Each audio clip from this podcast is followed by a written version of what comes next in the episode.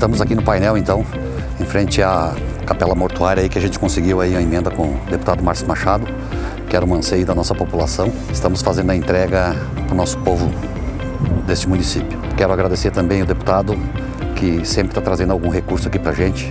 Temos vários projetos, como os, os, parquinhos que ele já conseguiu emendas. Temos mais uma quadra de grama sintética que está vindo aí. E temos outros recursos aí que o deputado está conseguindo para a gente. Hoje estamos fazendo a entrega da capela mortuária à população painelense. Era um anseio da nossa população. O painel agradece ao nosso deputado por esse trabalho bonito que tem feito no nosso município. Entregou o parquinho às nossas crianças da creche.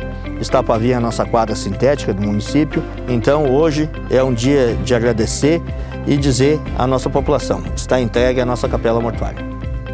Olá pessoal, tudo bem? Estou aqui no município de Painel, que vai ser logo logo a capital catarinense do pinhão, o maior produtor de pinhão do estado de Santa Catarina, na entrega da capela mortuária Gilmar Pereira de Brito.